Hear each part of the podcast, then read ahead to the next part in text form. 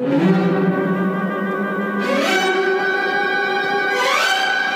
is flaw, A least is loves。尼采说：“没有事实，只有诠释。”幸好在本瓜的世界里，问题永远比答案重要。今晚，让我们一起。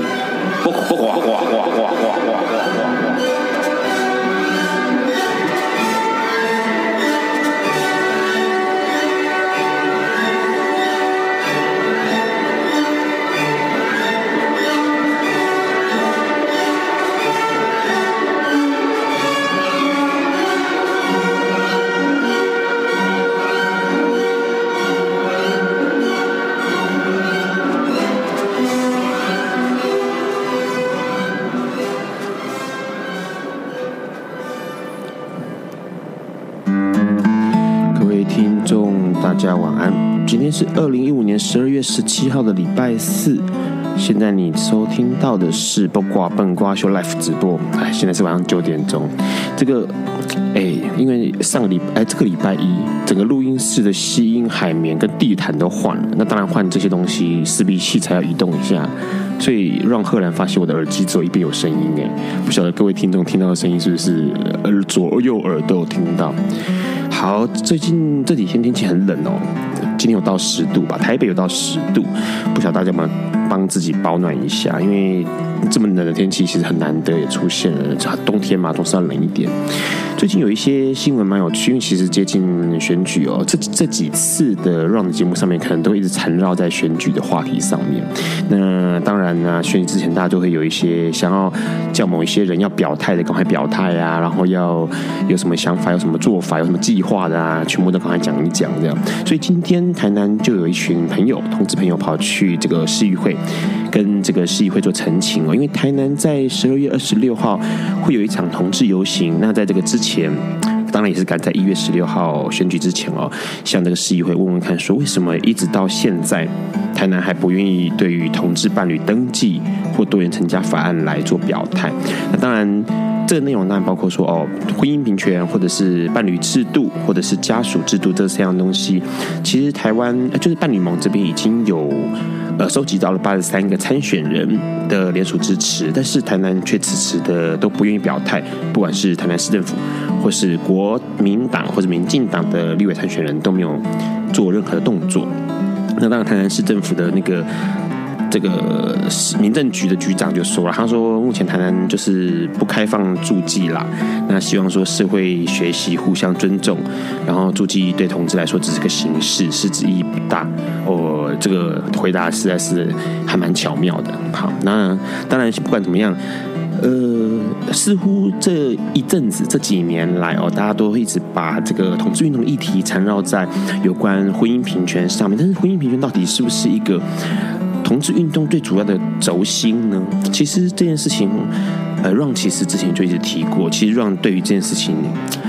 很很烦恼，因为我觉得同志运动似乎已经窄化到只关注在同志平权运动上面，所以呢，今天就看到一个东西，这其实是十二月十一号的时候有一个回应，这个回应是人民民主阵线的回应。人民民主阵线在太阳花的运动的时候，他们茁壮成长，然后变成是一个呃比较具有规模的社团，小社团这样子。那 Ron 当然也认识里面的一些朋友啦，他们对于婚姻平权联署。这个事就刚刚提到那个婚姻平权联署的事情，他们发表了一个声明哦。他认为说，这个声明是婚姻不应该是生存机会的前提，也就是说，当所有人都在讨论婚姻平权的时候，是不是应该回过头来思考一下，这件事情是这么的重要吗？因为当前似乎应该解决的同志问题，似乎是应该要有呃包含了生活瓶颈啦，或者是消除歧视啦，或者是可以透过各种人际关系获得认同的一些呃问题或关关节这样子，所以。呃，努力解决贫富差距扩大的阶级不平等，或者是呃改善这个恐性忌色的社会氛围，而且恐恐惧性，然后害怕这个色情这件事情的社会氛围，应该是当务之急，而不是一直在讨论有关呃同志婚姻平权这个事情。因为对于呃民政，就是人民政民人民民主阵线来说，他们其实说出一个论点，那这个论点就是说，呃。通过了婚姻平权，社会或者是政府可以用法律的方式，然后来有更有制度的收编有关这个，比如说呃有结婚对象啊，或者是有意愿结婚啊，或是有资源结婚的同志。那相对的来说，那些单身的不想结婚的，或是不能进入婚姻的人，是不是就会被这些呃体制或者是这些法律给排除在外？那这种情况会变成是一个制不公平的制度性的排除。那相对来说，其实台湾一直以来，不管是同志或者是非同志来说，生活上不好的状况，大家都知道嘛。我们就是活在那种活得不好，病不死，病不起，然后死不了的那种折磨。那似乎这种情况之下，想要发展一些呃互助的或者是伴侣的关社群关系，其实是困难的。如果说一直在执着有关婚姻平权，那会去忽略掉了。应该要真正要去面对的那些刚刚提到的，可能是呃歧视或者是生活上面的困境，似乎才是更重要的哦。那政府应该不如先，或者整个同志的运动是不是应该要先呃去关注到人民是不是有可能独立的做生活，或者是就业，或者是这个安养哦，而不是只是一直呃关注在结婚这个事情上面。那另外一件事情也很有趣，是昨天爱尔兰一位六十岁的同志作家托宾来台湾了。那他是一个很厉害的作家，因为他呃曾经是诺贝尔的热门人选，他的粉丝有奥巴马这些人哦。那他其实十岁就出柜了，然后呃他带来一件消息，因为其实在今年五月的时候，爱尔兰他通过用公投的方式通过了同性婚姻合法。爱尔兰是全世界第一个。透过全民公投，然后让同性婚姻合法的。爱尔兰的民风其实很保守。那托宾就说出来，他就说爱尔兰同志的运动是使用一种家人牌哦，就是让同志的家人们为他们传播平权的理念。那公投之前呢，这些家人们就呃跟这个民众发话说，希望能够让他们的兄弟姐妹也享有爱尔兰应该都享有的权利。所以这公投就顺利过关了。托宾就告诉我们大家说，其实同志运拼性别平权运动应该指出共同点，而不是差异点，让一般人可以用理解的方式去理解同志，然后柔和理性，诉诸同理心，这样的话才有可能让运动做得长久，而且让运动做得平顺。愤怒只会让同志被边缘化。这些以上这些新闻哦，其实都会让让想到一些事情。那这些事情其实有些是就是。每个新闻看起来都有勇敢的那一面，所以这次一开始，Ron 就先帮大家选了一首张惠妹的《勇敢》，然后我们先听完《勇敢》张惠妹的《勇敢》之后，我们来邀请今天的来宾跟我们聊聊以上这些新闻，还有他自己。有一天，亚里斯多德在河边洗脚，他看了看身边的学生，将脚抽出水面，再踏入河中，说：“此水已非浅水。”另一位古希腊哲学家赫拉克利特也说：“人不能两次踏入同一条河中，因为无论是这条河或这个人，都已经不同，就如同历史上的今天。”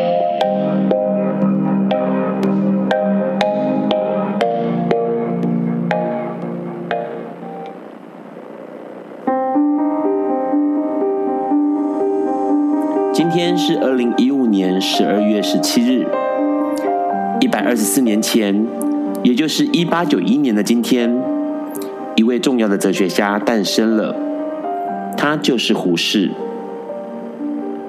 十八世纪末，十九世纪初，清代正转换成民国，西方思想如浪潮般涌入东方，这不仅是战争动荡的年代。也是整个东方世界思想最蓬勃的年代。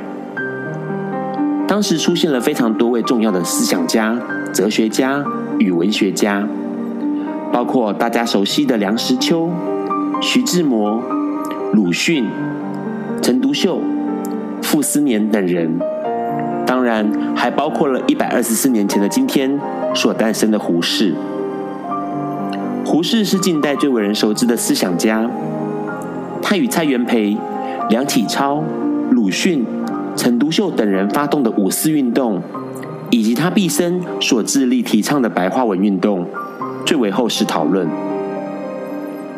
尤其白话文运动对整个华文世界影响最为深远。自胡适之后，繁文缛节的文言文逐渐成为过去式，而直爽轻快的白话文则成为所有人通用的语文形态。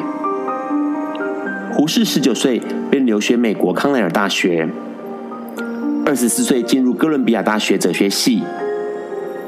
二十六岁那一年，在陈独秀的怂恿下，他在陈独秀创刊的主张白话文的《新青年月刊》中发表了文学改良刍议，展露了个人思考系统，并取得博士学位。隔年，受蔡元培的邀请，回到北京大学担任教授。当时只有二十七岁的胡适，主讲西洋哲学史、英国文学以及中国哲学史。当时。北大的中国哲学史向来由年长资深的名教授担任，讲授内容都由黄帝、神农、尧舜开始讲起，神话与正史参半。但受过美国教育的胡适却不这么做，他直接舍弃了唐虞夏商，直接从周宣王之后开始说起，这等于是将中国五千年历史大刀阔斧的裁剪掉一半，而且。不再是大家熟悉的三王五帝的内容。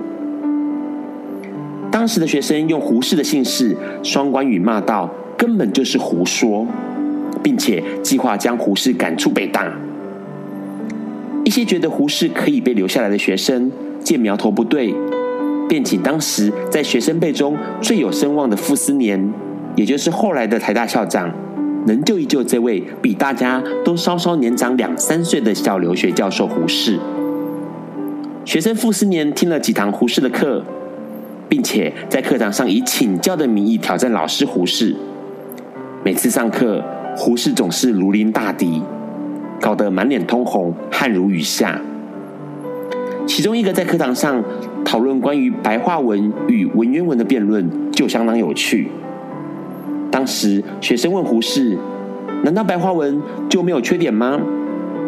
胡适回答：“我觉得没有，你说说你的看法。”学生说：“白话文不如文言文精简，光是打电报就要多打几个字，多花钱。”胡适想了一想，问学生：“他最近受邀请到行政院当秘书，但他实在不愿意从政。”如果要用文言文回复，应该怎么写？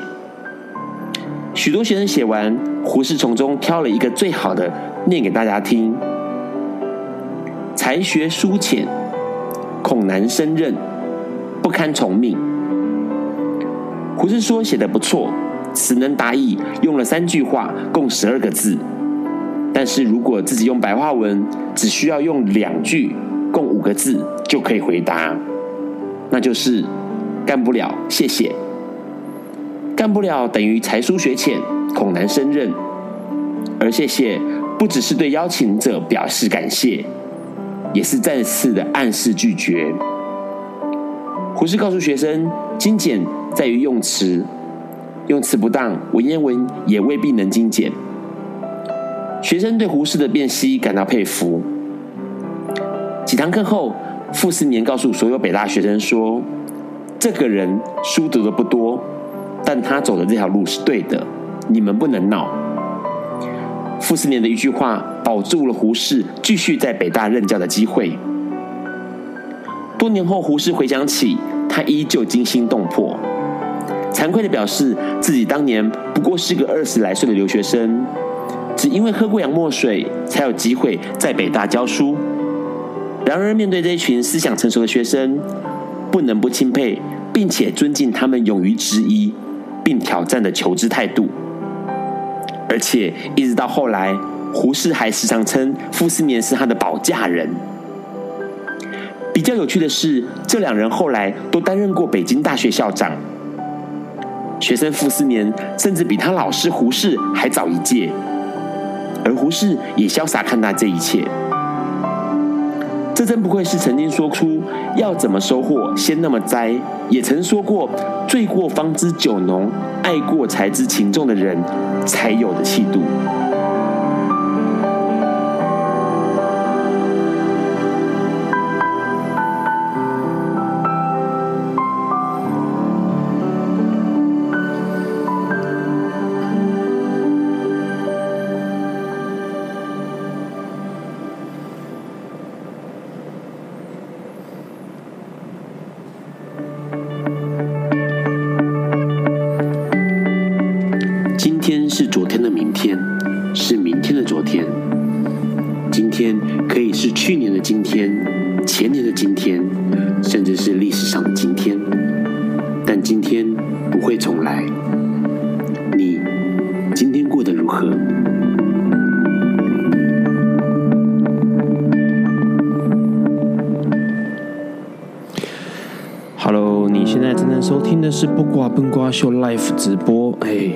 刚刚先听到了二零零三年张惠妹的《勇敢》，收录在《勇敢》的专辑里面。那这首歌其实很有趣，是当年甚至还是被选为是年度同志情歌票选的冠军，因为里头其实提到了关于勇敢这件事情。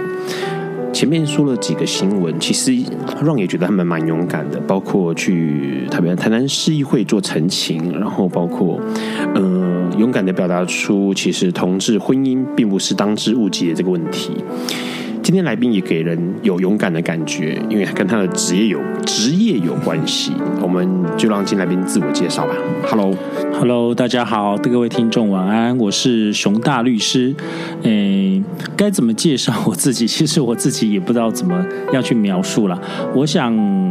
呃，一般人对我的一个想法，应该是说是一个 gay friendly 同志友善律师，或者说是性别友善律师啦。因为呃，我做过了蛮多的诉讼，其实都是跟同志也好，或者或者是说人权或性别议题是有关的。这样，嗯，那个 Ron 其实说他勇敢的地方，当然。这个这个地方，我觉得还还没有到很勇敢，很勇敢。对我来说，我觉得是他，大家可能对他的声音有点熟悉，因为，诶，从今年的夏天开始到现在吧，就常常会在电视上面看到熊大律师。对对，因为有一个案件，这个案件还蛮有名的，就是八仙城爆案。那他就是八仙城爆案那个八仙城爆那个活动的负责人的委任律师，我觉得接这件事情还蛮蛮勇敢的。是没错，吕中吉先生。对，为为什么？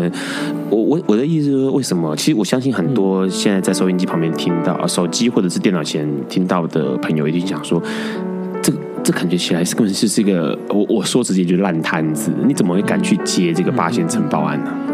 我觉得其实要去谈说我为什么去接，其实跟今天主持人刚开始去放呃放的这些呃应该说录的呃先录的这些新闻，其实是很有关系的。因为其实吕中吉吕先生他在早期他其实是在做同志平权，那其中有一块也是包含婚姻平权。那在当时候，其实我跟他就有蛮多的一些私下的接触，那是提供一些。一些法律的一些咨询跟建议，那所以说对我来讲，其实一般媒体上可能不会去琢磨在他这些私底下的生活了。但是因为其实我私底下我们本来就是朋友，所以对我来讲，当初他发生的这样的一个。呃，对他本人来讲，应该算是一个难呐。那其实我觉得，对整体台湾社会来讲，也是一个国难呐。因为这真的是一个有史以来全世界第一次发生这么大的一个严重的一个，我我甚至说英文来讲是 disaster，已经是一个类似像毁灭性的这样的灾难。所以对我来讲，其实。不管是就吕中吉先生他而言，他曾经对同志运动有做过一些付出，我愿意挺身而出；或者是就身为一个台湾律师，虽然说也许我很年轻，三十几岁，但我觉得当台湾发生一个这样的一个 case，站在律师的角色，我不是要替被告去辩护无罪，而是我希望说看看可不可以透过这样的一个事件，我可以站在被告跟被害人的中间，当一个中介的角色，然后去协助。被害人赔偿，或协助被害人跟被告与法院或与检察官之间的一个沟通联系。其实这也是一个，我觉得很感谢主持人今天让我来上这个节目了。顺便 顺便讲一下，就是说，其实听众朋友可能会觉得啊，律师一定是帮被告辩护、魔鬼代言人。对，对，是不是是？Devil 的化身，黑的可以说成白的。对，那 那我只能说，大家看这个美国电影看看蛮多的。但实实际上，其实律师有一个很大的一块的角色，是扮演一个呃中间人的角色。对，因为被告或被害人其实不懂法律，但法院跟检察官是懂法律的。那这中间的连接点，你要怎么把他们的意思用一个法律的语言传达给法官，让法官把这些想法把它放在判决里头？其实律师就是一个很重要角色，所以。律师来讲，他甚至有一个说法叫做民民间法曹，法律的法，然后曹是这个曹先生的曹，嗯，法曹其实就是法官呐、啊。也就是说，我们会称律师是一个在民间的法官，嗯，那他帮助帮助这个人民跟法官做对话。也甚至帮助整个社会前进的一个动力，这样是。而且其实律师还有一个很重要的功能，就是把法官的或者是变另外一方的律师的法律化变成大白话。让己方的这个委托人知道，因为其实法律上很多奇奇怪怪的，我相信很多人都觉得读法条是一件很痛苦的事情。之前让在那个去年一直参与艾滋修法，就光看那个条文，就眼睛都快瞎了，因为那个内容上面想说啊，明明大白话可能就是就是这样一句话就讲完，但是那个法条或是法律部分就要讲的落落长跟很拗口这样子。那其实律师，我觉得律师这个功能就很。重要，而且透过可能透过这个事件，呃，熊大律师也可能会让呃当事人，也就是吕中吕中吉，就是刚熊大有提到说，以前他都做那个同志运动嘛，他就是回忆方阵啊，可能有一些朋友比较熟悉回忆方阵这个名字。那因为透过熊大律师这次的参与跟介入，也许可以让他更明白某一些事情。我觉得也许透过这个案子，然后不管他的呃后面的结果是好的或坏的。那大家可能都有一些成长，包括社会，包括民众，包括当事人本人。因为其实上次，呃，Ron 有跟在在这个节目之前，Ron 有跟熊大在聊哦，其实这个社会还蛮残酷的，就是。诶，总是要有一个替死鬼出来，就跟以前那个古代献祭一样哦。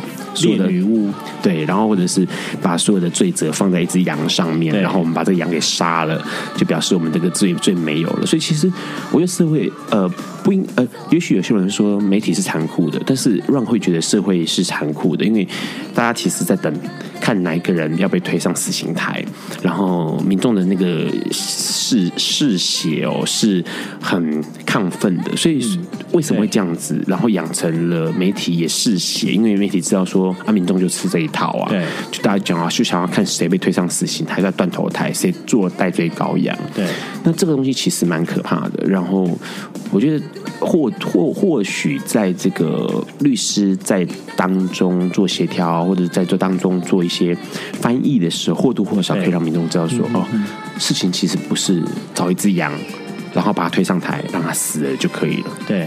对，在这个之后，我想要，我们应该会很希望再多听听有关熊大律师对于同志平权的一些想法，或者是在法律问题上面一些接触过的案子。在那个之前呢，因为熊大很喜欢那个安室奈美惠，所以 Ron 就挑了一首安室奈美惠很早很早的歌曲，叫《Don't Wanna Cry》。我出生的美啊，这个应该一九九六年你出生了吧？好，大家先听完安室奈美惠的《Don't Wanna Cry》。Hello，欢迎回到。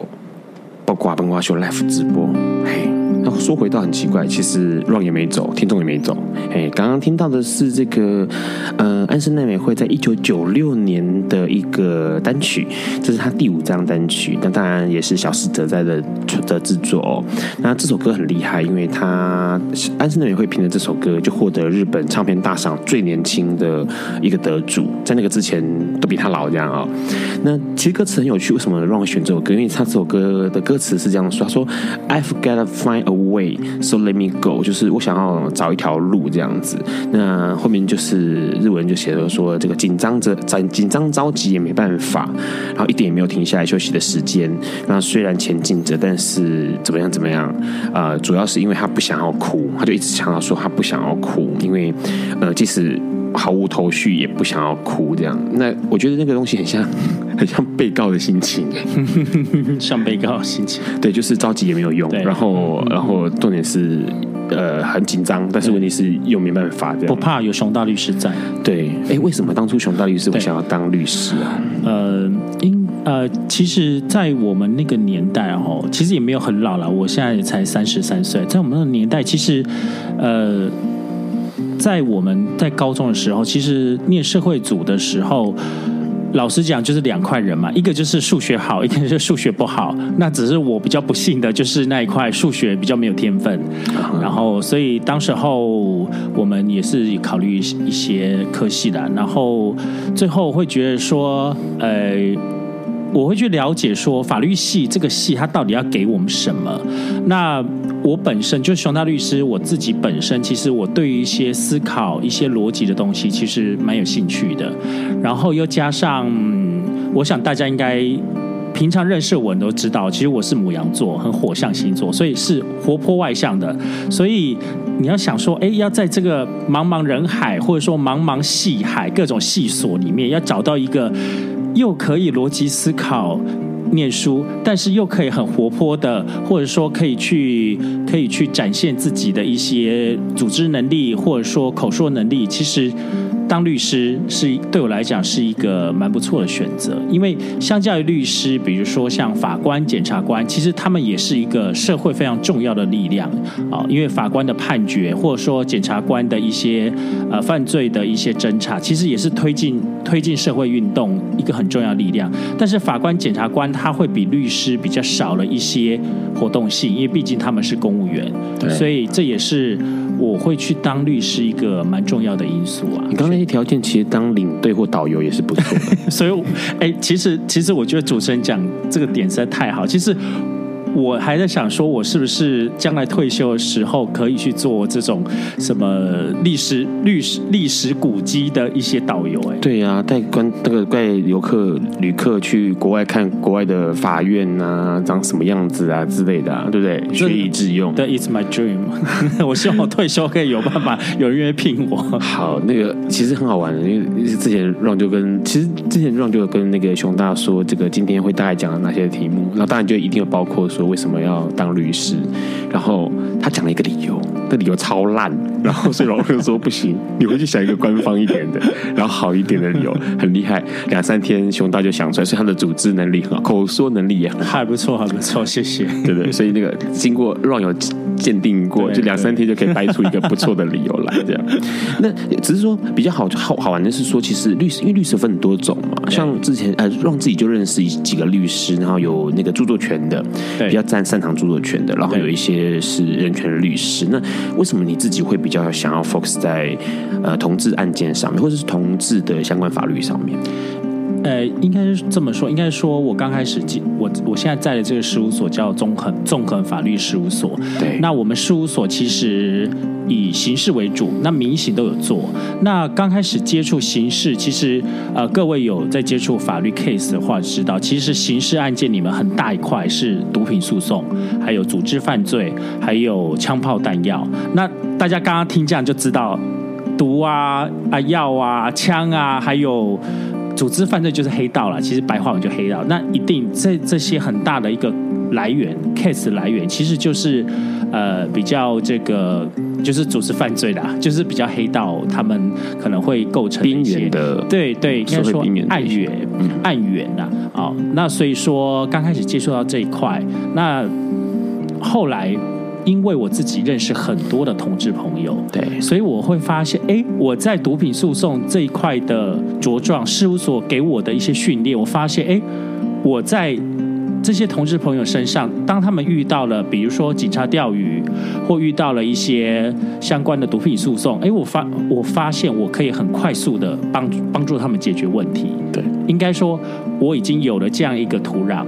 然后刚好又遇到同志朋友，所以我最后哦，就说这几年其实我很大一块重心就是把重心移到同志朋友的相关的毒品诉讼，嗯，哦，所以所以。我我们事务所朋友常常戏称我是什么毒王，嗯，就毒品诉讼，他们觉得太难打了，不知道怎么打，就哎就 pass 过来，就由我来处理。那个同志也有跟枪炮有枪炮弹有关呐、啊，因为那个大卫说什么，哎，你的这个枪好大，好吧，基本上，哎，刚刚提到钓鱼两个字眼，钓鱼怎么什么意思？因为有些有些听众可能不晓得什么是钓鱼。对，呃，钓鱼基本上在法律上概念就是说，呃。你可能本身有想要去从事，我举个例子，比如说你想要 BS 啊，毒品性爱，这一是摇头丸的意思，S 就是 sex，摇头丸性爱。但是你可能还没有很主动，或者说很浮出水面去做这个事。那刚好有一个警察警员，他假扮成要跟你一起交购，或者说跟你一起要进行性行为的对象，他透过网络去对你邀约，然后最后把你调出来。那掉出来的那个当下，因为你你就是要噎死所以你其实身上是有携带毒品的。对，好，那他当然就趁着机会就把你抓走，那就变成。你就深陷了一个，最起码是有持有毒品的一个一个状况，就是就是警察假装要跟你做呃用药物做爱，有药物的做爱，对，然后他知道，因为这种情况之下，网友一定会带着毒品出门，是，然后他就把你抓住，然后搜你的身，就马上发现说，哎，你身上带有毒品了，对，对。那 OK，他就得到了一个这个小苹果业绩哦，业绩，对，所以其实这个东西，其实这这东西其实层出不穷，是，待会我们要请这个熊大跟我们再多讲一些东西。那在这个之前，其实，呃，我问一下，你们综合事务所有其他律师也是同志友好吗？还是你们事务所就只有你一个人在这个处比较处理同志或者毒品的东西？基本上，我们事务所的律师全部都是同志友好。哦，对对对，那甚至我们有时候会 share，所谓 share 就是说，哎，比如说。我有一个同事朋友的 case，我发觉哎，这个 case 可能没有办法我一个人去 handle，那我就请其他同事来帮忙，是这样。他们也观念也也很 OK，然后做于做协助同志这件事情，他们也觉得很很不错，这样子对，对，没有问题。好，在待会我们继续聊。跟熊大聊这个方面的事情哦。那在这之前，我想要让大家听一首歌，因为熊大有跟那个 Ron 说他很喜欢惠妮休斯顿，然后惠妮休斯顿就帮他找了一首很早很早的歌，太厉害了，太厉害了。对，这首歌是惠妮休斯顿的《Thinking About You》。那我们听完这首好听的歌曲之后，再回来跟熊大继续聊。你现在正在收听的是《八卦笨瓜秀》Live 直播哇！刚刚这首歌很早哦，好厉害哦！嘿，它是一九八五年的时候，呃，惠妮休斯顿的一首专一张专辑，然后其中的一首歌，那同名专辑第二首歌，因为我也有买。对，那个熊大很厉害啊！我我我一跟他讲说，我是他 super fans，好不好？我跟他讲说，我有我有这张专辑，然后帮他选了这首歌，我吓到。对，而且他立刻跟我说是第二首，这太太强了。那其实呃。刚刚我们提到了有关这个，在纵横事务所，也就是熊大待的事律师事务所里面，多数的这个律师都是，就是所有的律师都是跟同志友好嘛。对，然后大家也有办法去处理有关呃毒品或者是同志的内容。其实让呃想到以前哦，因为其实让以前呃在做社会运动，其实认识了不少律师，都是跟性别人权有关的律师，不管是邱望全律师，或者是呃最近很红的王如玄律师。那只是说，我们都很好奇，因为其实我们这几个做运动的朋友就觉得很好奇，是早期。王如轩真的是为老公、为性别在发声。对，那哎，这这这有点那个，让我们觉得心碎，就是 看到他这个奇怪奇怪的情况。现在其实很有趣，因为其实当时早期在做性别人权的律师不多，很少。那每次只要遇到事情，就一定是找呃邱老邱律师啊。那更早一点，可能找王律师。那现在其实熊大这样听起来，熊大也是成为一个新的，我觉得是新的，然后年轻的一个。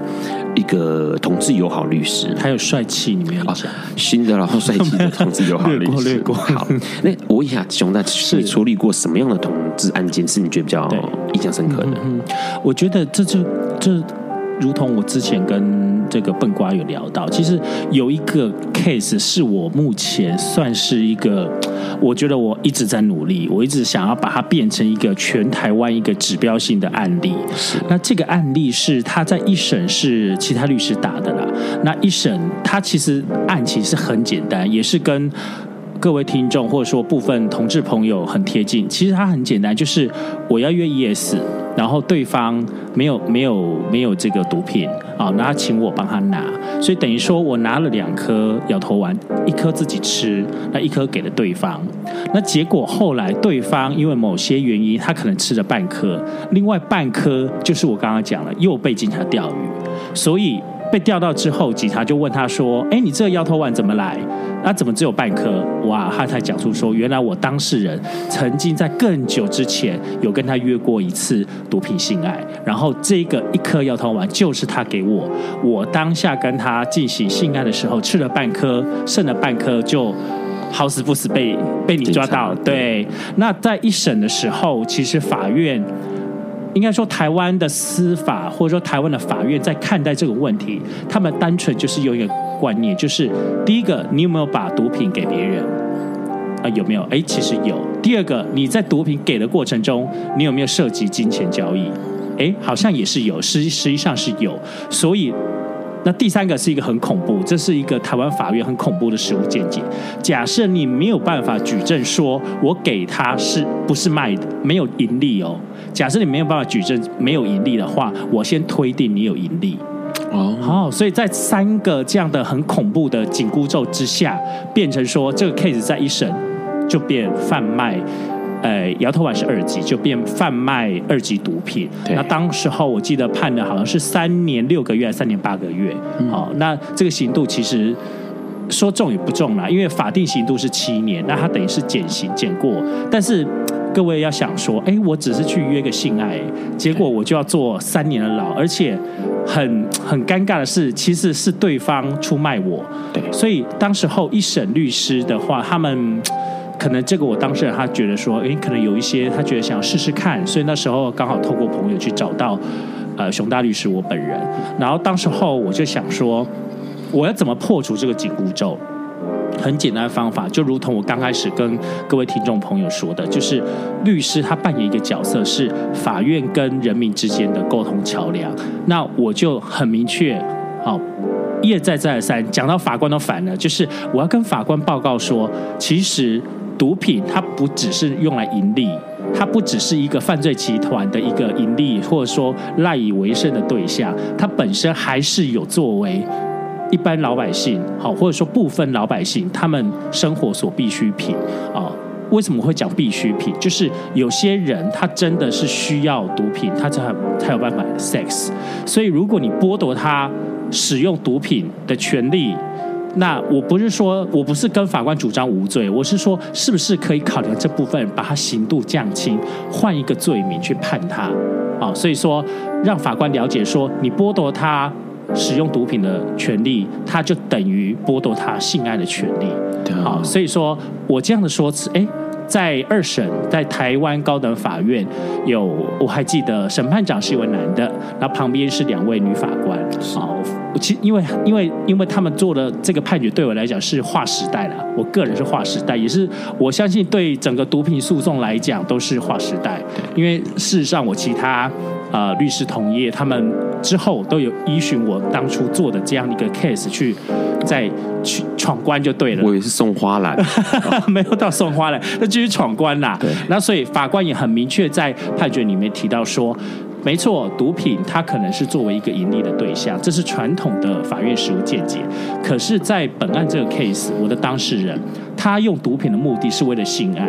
那如果为了性爱就没有盈利与否的问题？对对，没有人会为了一场 sex 然后赚你五十块，这这是很奇怪的逻辑。你我会觉得。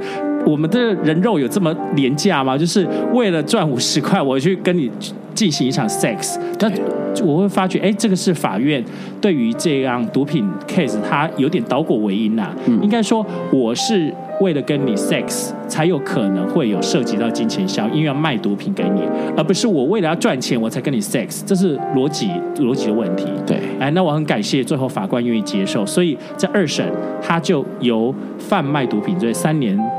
六个月左右哦，他判改判成转让毒品罪，嗯，因为他就不去管盈利与否，没有跟盈利没有关系，就会脱离贩卖毒品的一个大框框，就进入转让。那转让毒品罪基本上是三个月、四个月，那最后也不用继续管。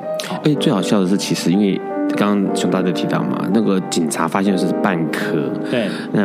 半颗，呃，我想盈利也很困难。如果他看到的是半公斤，有可能就是盈利了哦。因为我觉得那个其实台湾有很多法律的规定很死，对。然后在呃判决或者是在做某些判断的时候，脑袋脑袋也很死。然后那个警察在这个抓人的时候。也很死，所以其实我问一下熊大律师，目前你看过哪些？因为你接触的这个法律的相关事情哦比较多，台湾目前有哪些法律你看上去就是觉得，嗯，这根本就是恶法，就是说，它根本就是用来陷害人民，陷害人民用的。其实。诶，这个笨瓜讲到，其实我现在想到，等下，熊大一直叫我笨瓜，我明明就叫 Run R O。是啊，不好意思，因为你发音很重，Run Run Run 是来上来上上我节目的来宾是笨瓜，是这样吗？是叫做笨瓜秀 曲解吧？曲解没有啦，因为叫不瓜嘛，不瓜就是为什么？发文的为什么？哎，好，就是说，呃，我觉得有两两两部法律啦，或者说两个条文。第一部法律叫做呃，名字很长，大家都知道。那其实简称什么？人类免疫缺乏病毒的，就好像人类免疫缺乏病毒传染防治及感染者权益保障条例。对，那简称就是艾滋条例。对，那它当中有呃有有规范到说哦，假设你本身是知道知道自己有这个 HIV 的带源，那你又跟别人做危险性行为哦、呃，然后等等啊、呃，那不告知，然后也没有做任何防护，基本上。就构成犯罪了，对，那他也没有什么未遂犯的这样的一个一个一个一个门槛了，所以等于说你只要一做，哎，就犯了。啊，甚至甚至我讲严重一点，其实你只要口交，你让别人对你口交，如果你是 HIV 带源，你就犯法了。对对，这个这个这个这个法律哦，其实之前我相信很多听众有听路的知音，或者听之前就是呃，不管是笨瓜笨瓜秀，或者跟之前的噼里啪啦节目里面都有提到，就是说这件事情很好笑，因为现在医学已经证明某些事情了，包括你口交的感染几率是几乎微乎其微，几乎是没有。那法律就呆呆的，就是判决就呆呆的，他就觉得说，哎啊，很低很低很低啊，还是会有千万分之一的机会吧？那哦，就就判。绝吧。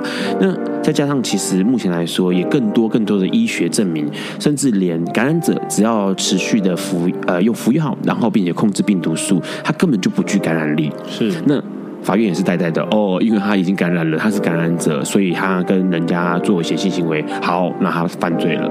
所以这件事情就让人觉得很哎，真的摸不到头绪，因为是是个很笨很死的。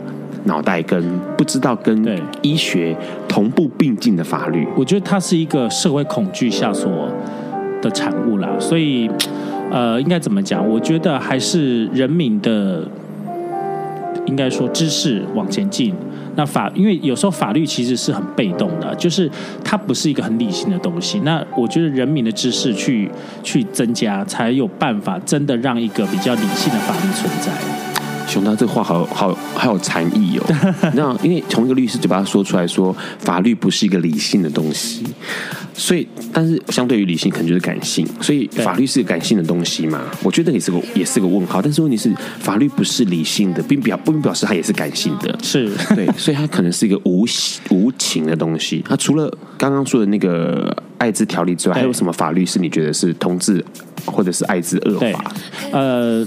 其实大家最知道就是儿少条例啦，儿少条例二十九条，好，就是说如果你在网络上 PO 一个讯息说，哎，我要援交，基本上你就触法喽。你只要 PO 讯息，我要援交，就触法了。对，这很恐怖。但是，但是我顺便跟各位听众朋友分享，就是说儿少条例其实要修法了。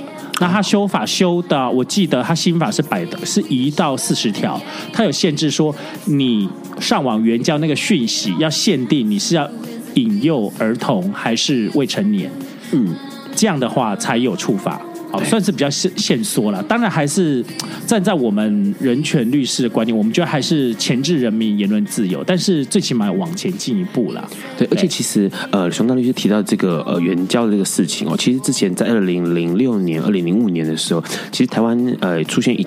一个很大的那个钓鱼潮跟呃滥捕滥杀警察滥捕滥杀人民的一个一个风潮，就是你知道连那个我写圆明园的圆，或者是写圆圆 团团圆圆的圆，都会被抓哎，就是被都会被问，就是说为什么你要用这个同音异字啊？当然圆有很多同音异字嘛。是。那这个情况，或者是什么寻找有缘人，人对啊，缘分的缘。对啊，你可是你那个缘分的缘如果加上上下引号，哎，就一定会被盯上，因为他觉得你是在。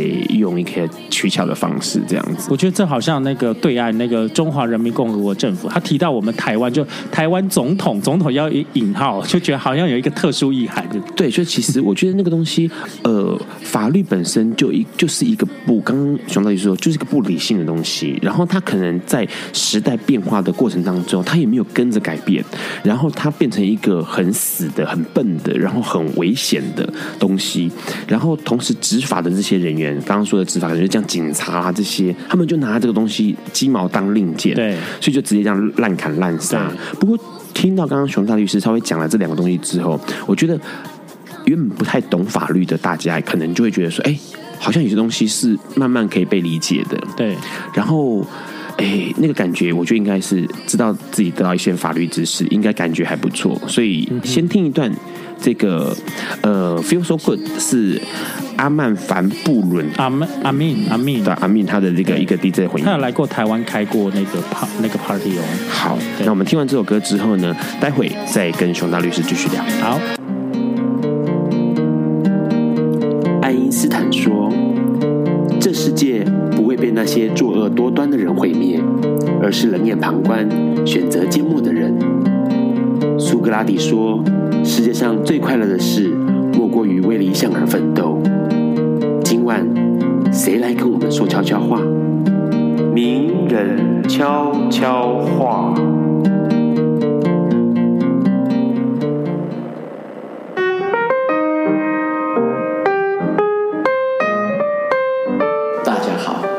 我是云门的创办人林怀民。我跟每一个人一样，常常因为工作啊碰到了瓶颈。有些时候，事实上事情做得很顺利，可是因为没完没了，闷得很，总是觉得很无奈、很苦闷。我想忍不住的时候，我就会做出一些啊。走出正轨的事情，譬如说回家的时候，呃，绕去别的地方混一下再回家，哎，好像就好一点点。或者进城去，我在淡水工作，所以进城是一件稀奇的事。我看看啊，捷运上的人，我看到马路上的东西，我看到书店里的新书，啊，我想我们都要帮助自己，让自己开心起来。因为要活下去，就得开开心心的活下去。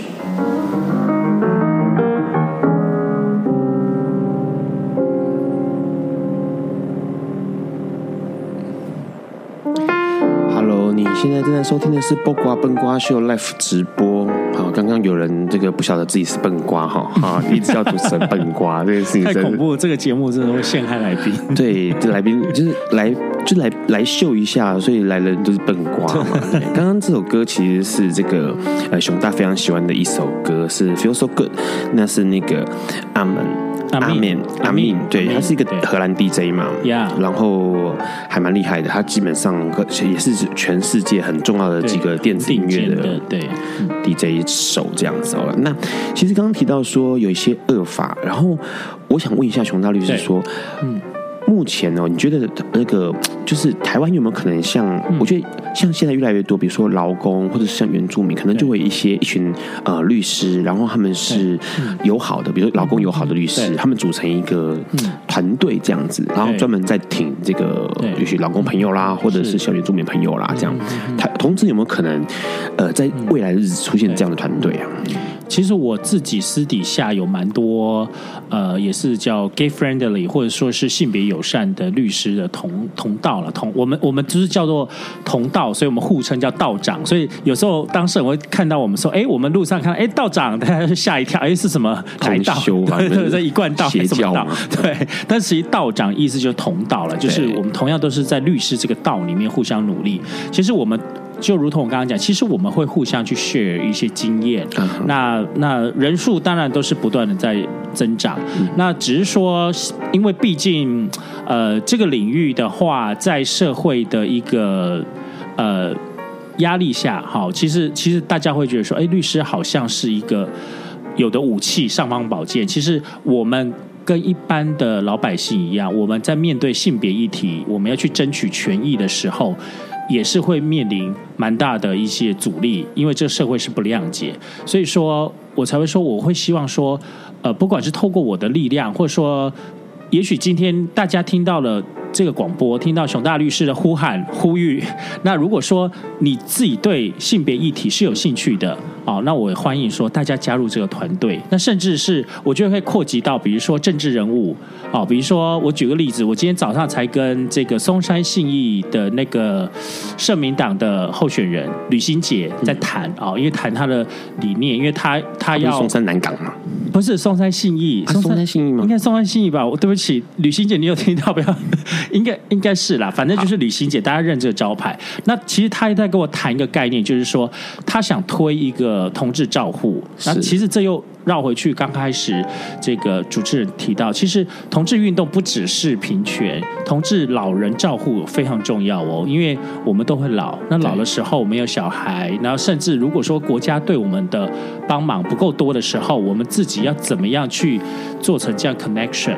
好，所以我今天早上跟他谈，然后可能我会帮他安排演讲，让他去演讲。是，好，所以说我很希望说可以大家去帮我了，因为。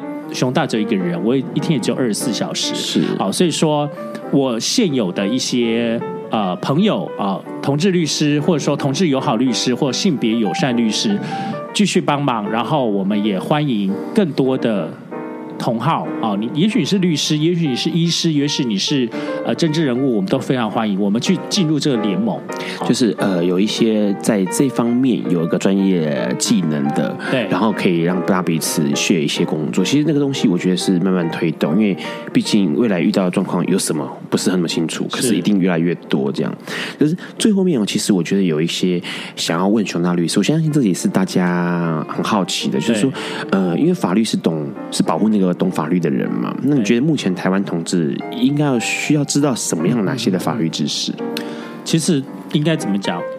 万法哦，不离不离一个基本概念。我常常跟我的朋友或当事人讲，其实遇到问题的时候，你不是要懂很多法律，你不是要把自己当做六法全书，而是你要知道怎么样去找法律。哦、那怎么样去找法律？翻成白话文就是管道。啊，比如说，哎，比如说，你知道，当你发生问题，比如说你可能这位家暴，你就知道，哦，你可能要找找这个家暴律师，或找社工，或找护士，啊，或找医院医疗体系。那遇到法律问题，像我们刚刚谈很多的，比如说毒品诉讼，那你就知道，哎，比如说可以找。相关的刑事律讼，呃，刑事的这样方面的对律师啊，熊大或等等，我们其他朋友，大家都是有在努力。对，而且像路德之音也是，呃，路德协会也是嘛，他们基本上也有很多接触的律师，也是可以，对，是啊，直接请教协会，是不是看有没有机会可以问问看，遇到状况要怎么处理？对，对，没错。那像这个之外哦，其实还有一个问题，我觉得是应该大家更关心的，就是因为那个。过年呐、啊，圣诞节快到了，然后相信刚刚大家听到就觉得说哦可怕哦，约人好可怕哦，约人可能会被警察钓鱼，嗯嗯嗯、或者是诶遇到什么样的状况？熊大律师有没有什么比较好的建议？就是说我我假设今天有有听众想要在圣诞节啊、跨年的时候约人，嗯嗯嗯、那约人不管约朋友碰面，或者是要约吃饭、约看电影、约炮、约什么的，有没有什么要注意的？你觉得当之务级应该要注意什么？因为你时间有限，如果如果你要听安室奈美惠的新歌，你就时间有限。好了，简单讲就是说，如果你是一般约炮，没有涉及毒品，那你开心约就约，没有任何问题。但是如果你有毒品的话，请你注意，不要把毒品放在身上。好，等你确认这个人是安全，你再。秀出你的毒品，因为持有毒品本身就违法了。哦，对，所以基本上就是，呃，如果你要玩 ES，就是玩各式各样的有关娱乐用药的这个性的的 party，对，不管有没有性了啊，那东西不要带在身上。对，就是类似像那个周杰伦变魔术这样，然后就从警察耳朵后面拿出一个 摇头丸，然后对，然后从他口袋里面拿出个什么来，这样，对，对，啊，其实。我相信网络上有很多这样相关的方 方法。好了，好可怕，听起来好可怕。没有，其实我觉得那个重点是，我觉得警察，呃，他是执法，可是问题是有时候他滥用法律。是。那我觉得搞得人心惶惶的。当然，呃，Ron 本身不是说，哎，一定要大家一定要用药。当然，当然。然后一定要学会用药的方法。不是，并不是。那当然也是说，像就像比如说像路德协会就会有一个所谓呃娱乐用药减害的团体嘛。减害其实很重要的概念是减害。对。当你一定要用的时候。你要知道怎么样保护自己。对，那能够不用当然很好。那如果假设你今天非用不可，那你是不是要保护自己？保护自己可能包括保护自己的身体，那当然也有可能保护呃不要遇到钓鱼，不要遇到警察这些情况。对，好，就听起来很实用，但是其实看起来听起来好像也蛮空洞的。但遇到问题啦，对啊，在在深究这样，对，在深究。其实网络上也有很多资讯可以查。那今天其实节目到这里差不多，然后在这个结束的时候呢，让特别帮熊大律师找一首安室奈美惠的新歌，十一月才有的这个、wow, 对红毯。那这首歌是安室奈美惠最新最新的单曲。然后大家听这首歌，在好听的歌曲结束之后，我们就说拜拜啦，各位听众晚安，拜拜，晚安。